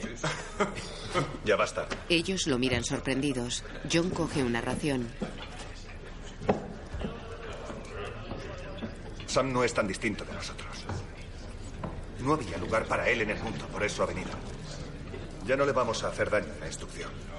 Nunca más. Diga Thorn lo que diga. Ahora es nuestro hermano y lo vamos a proteger. Te has enamorado. John se vuelve y mira a Rust sentado tras él.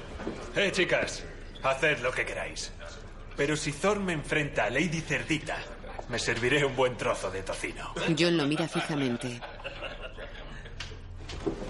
Se vuelve. En una habitación comunal, Rust duerme con otros reclutas.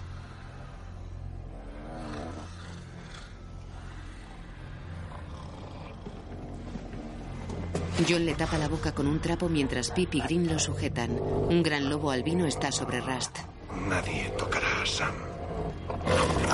Lo sueltan. Rust mira asustado al lobo de John. En el patio de entrenamiento, algunos reclutas forman corro en torno a Sam y Rust, que mira serio a John. ¿Qué estás esperando? Rust mira a Thorn. Sam le ataca y pierde su espada. Sam recoge temeroso su espada y se coloca frente a Rust. ¡Atácalo! Rust mira vacilante a John. Golpea tímidamente el brazo de Sam que lo mira sorprendido. Rust mira a John. Thorn aparta a Rust. ¡Tú, adelante! Green se coloca frente a Sam. Dame. Sam mira a John que asiente. Venga, dame. Sam ataca y Green se tira al suelo. ¡Me rindo! ¡Me rindo! Thorn va hacia John. Empuja a Sam y coge a John por la pechera. ¿Crees que tiene gracia? John lo mira impasible. Thorn lo empuja con rabia y se vuelve hacia el resto. Cuando estáis ahí fuera, más allá del muro y el sol se ponga, ¿queréis a un hombre que os respalde? ¿O a un chico gimoteando? Se va. Todos quedan pensativos. Viserys arrastra por el pelo a Dorea a través del campamento Dothraki hasta la tienda de su hermana.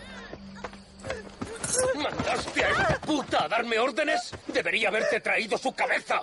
Perdóname, Khaleesi, hice lo que me pediste. Calla, no pasa nada. Irri, llévatela y dejadnos. Sí. Irri se lleva a la joven. ¿Por qué le has pegado? ¿Cuántas veces tengo que decírtelo? Tú no me das no órdenes a mí. pretendía darte órdenes, hermano. Solo quería invitarte a cenar. ¿Qué es esto? Lo coge. Un regalo.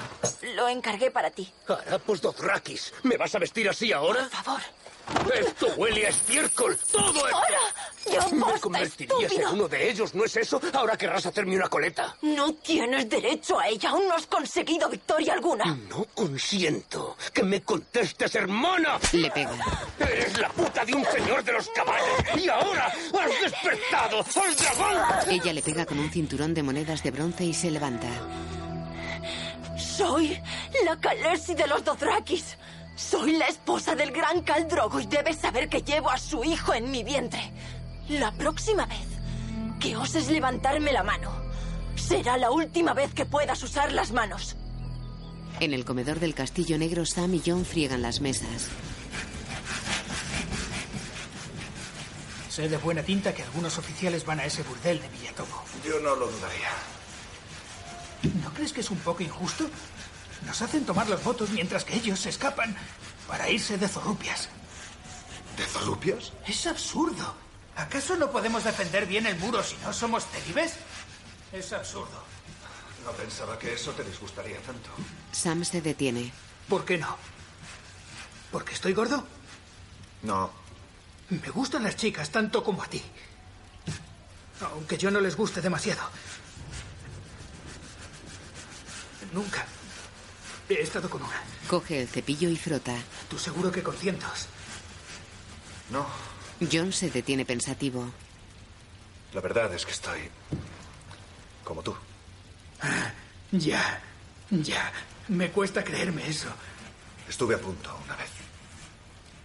Estaba solo en una habitación con una chica desnuda, pero ¿No sabías por dónde meterla? sé por dónde meterla. ¿Era vieja y fea? John se sienta sobre la mesa. Joven y bella. Una puta llamada Ross. Uh, ¿Color del pelo? Rojo. Oh, me gusta el pelo rojo. ¿Y las Se toca el pecho. No quieras saberlo. tan buenas? Mejores. Oh, no.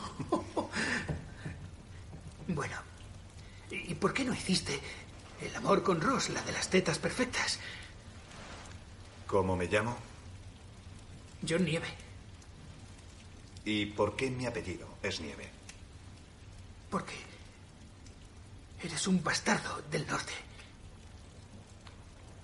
No conocí a mi madre. Mi padre no quiere decirme su nombre. No sé si está viva o muerta. No sé si es una noble o la mujer de un pescador. O una puta. Queda pensativo. Me senté allí, en el burdel, mientras Ross se desnudaba. Y no pude hacerlo. Porque solo podía pensar. ¿Y si la dejo embarazada? Y tiene un hijo.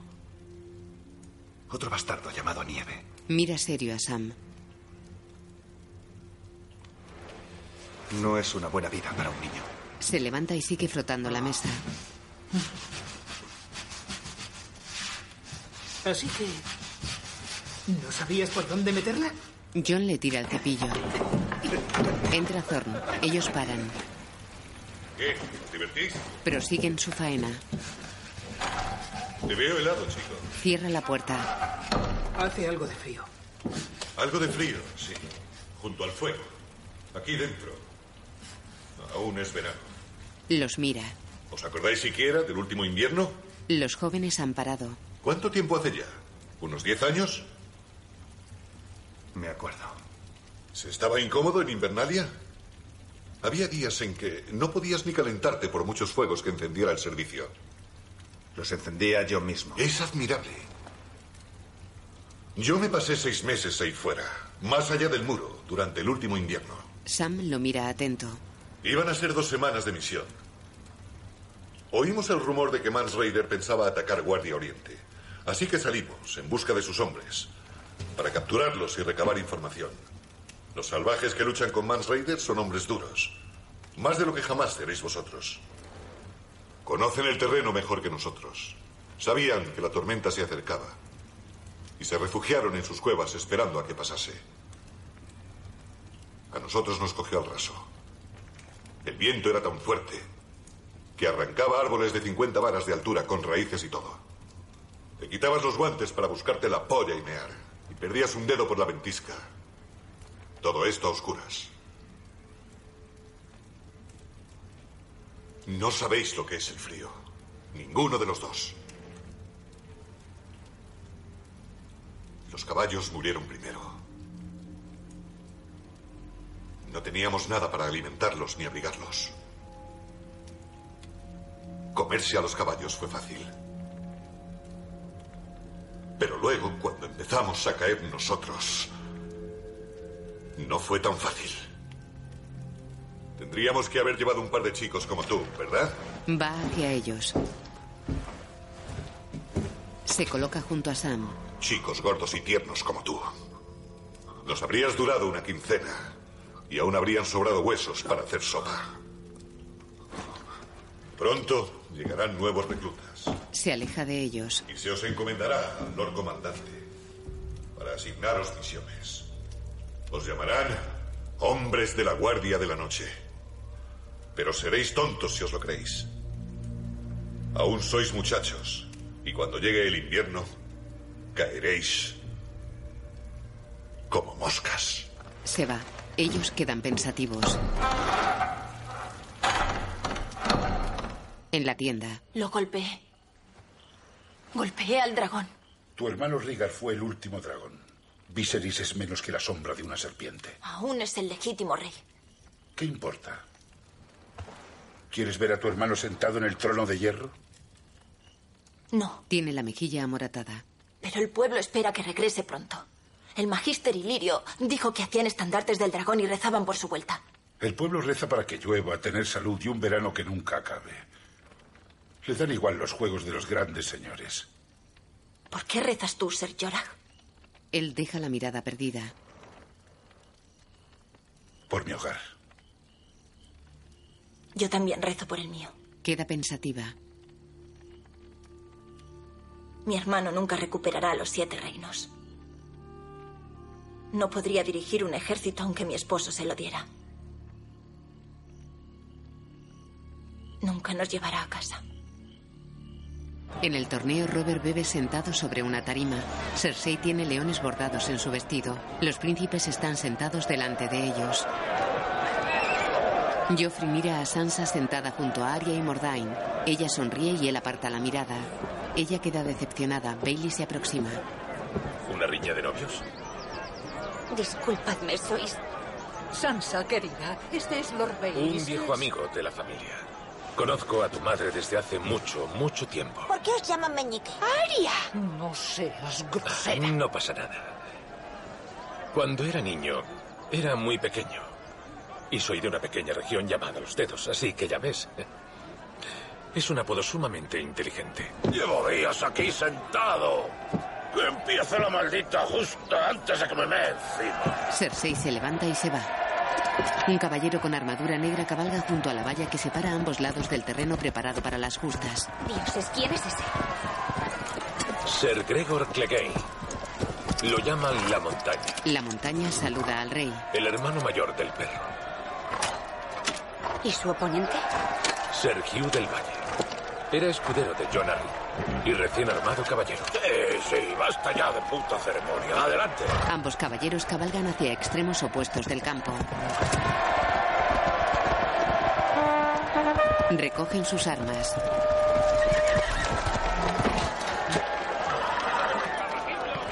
Los combatientes cabalgan uno contra otro. Sir Hugh aparta su lanza y esquiva la embestida de Sir Gregor. Llegan a los extremos del campo y giran. Ambos cabalgan de nuevo lanza en ristre hacia el contrincante.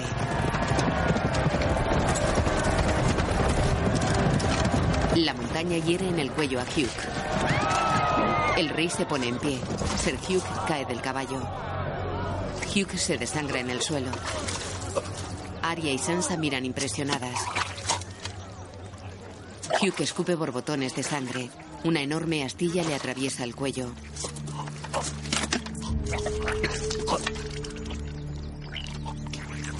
Muere. La montaña sigue a caballo. El perro observa impasible. Unos escuderos retiran el cadáver de Sir Hugh. Peter mira a Sansa. ¿No es como esperabas? Nadie te ha contado la historia de la montaña y el perro. Sansa mira a Sandor. Una bella historia de amor fraternal. El perro solo era un cachorro. Un niño de seis años. Gregor, unos años mayor. Era un chico grande que se granjeaba cierta reputación. Algunos afortunados nacen con talento para generar violencia. Una tarde, Gregor encontró a su hermanito jugando con un juguete junto al fuego. Un juguete de Gregor. Un caballero de madera. Gregor no dijo una palabra. Solo cogió a su hermano por el cuello y luego le metió la cara en las brasas ardientes. Lo sujetó allí mientras el chico gritaba, mientras se le fundía la cara. No muchas personas conocen esta historia. No se la contaré a nadie, lo prometo. No, por favor, no. Si el perro llegara a enterarse de que la cuentas, me temo que ni todos los caballeros de desembarco del rey podrían salvarte. Sansa se queda inmóvil y amedrentada.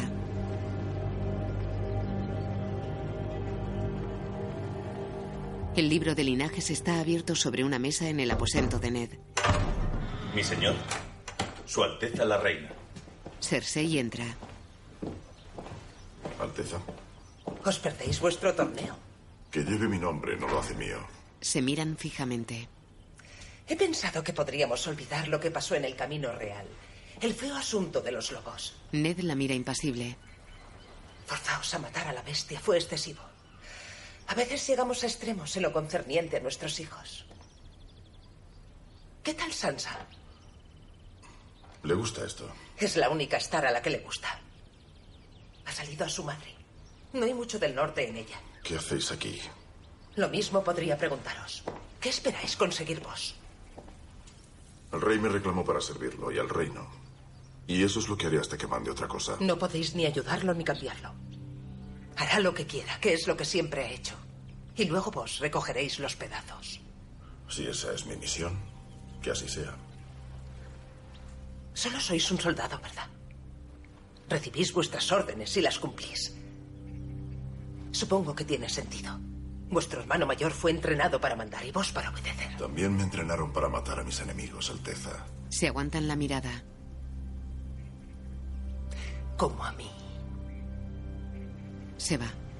Ned queda pensativo.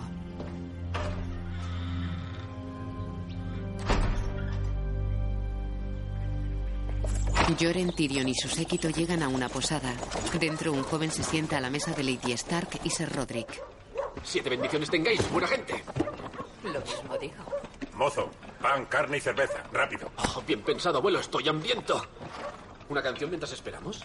Antes preferiría arrojarme a un pozo. A ver, a ver, abuelo. Quizás sea tu única oportunidad si vas al norte. La única música que conocen esos norteños es el aullido de los lobos. Tyrion Lannister entra. Lo siento, mi señor. Estamos completos. No hay habitaciones. Mis hombres dormirán en el establo. En cuanto a mí, no necesito una cama muy grande. ¿De verdad, mi señor? No queda nada. ¿No hay nada que puedas hacer Saca una moneda. para remediarlo? Quedaos mi habitación.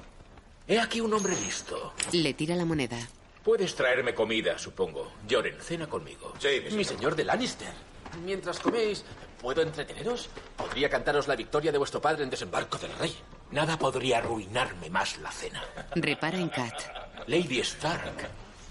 Qué inesperado placer. Sentí no veros en Invernalia.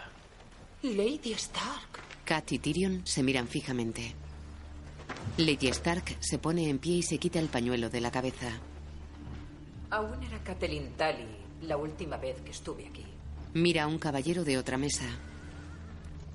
Vos, Ser. ¿Es el murciélago negro de Harrenhal lo que veo bordado en vuestra capa? Así es, mi señora. ¿Y es Lady Gwent una sincera y honrada amiga de mi padre? ¿Lord Hoster Tully, señor de Aguas Dulces? Lo es. Kat mira a otro caballero. El semental rojo siempre ha sido una visión bienvenida en Aguas Dulces. Mi padre cuenta a Jonas Bracken entre sus más antiguos y leales portaestandartes. Nuestro señor agradece su confianza. Envidio a vuestro padre por todos sus buenos amigos, Lady Stark. Pero no veo claro el propósito de esto. Ella gira hacia otra mesa. Conozco vuestro símbolo también. Las torres gemelas de los Frey. ¿Qué tal vuestro señor, Ser? Lord Walter está bien, mi señora. Ha pedido a vuestro padre que lo honre con su presencia en el nonagésimo día de su nombre. Piensa tomar otra esposa. Kat mira a Tyrion.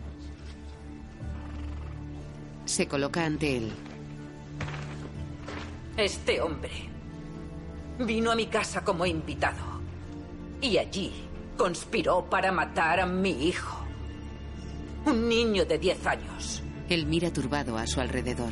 En el nombre del rey Robert y de los buenos señores a quienes servís, os quiero solicitar que lo prendáis y que me ayudéis a llevarlo a Invernalia, donde aguardará la justicia del rey.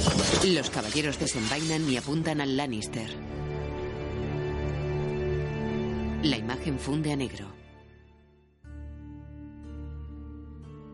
Donald Sumter, Jerome Flynn, Owen Till, Rondonacci, Francis McGee, Dominic Carter, Julian Glover, Gettin Anthony, Emun Elliot, Susan Brown, Margaret John, John Bradley, Mark Stanley, Joseph Altin, Luke McEwan, Conan Stevens, Amrita Akaria, Roxanne McKee, Christian Nair, Jefferson Hall, Joe Dempsey, Andrew Wilde, Callum Worry, Amy Richardson, Kevin Keenan, Susie Kelly y Jason Momoa.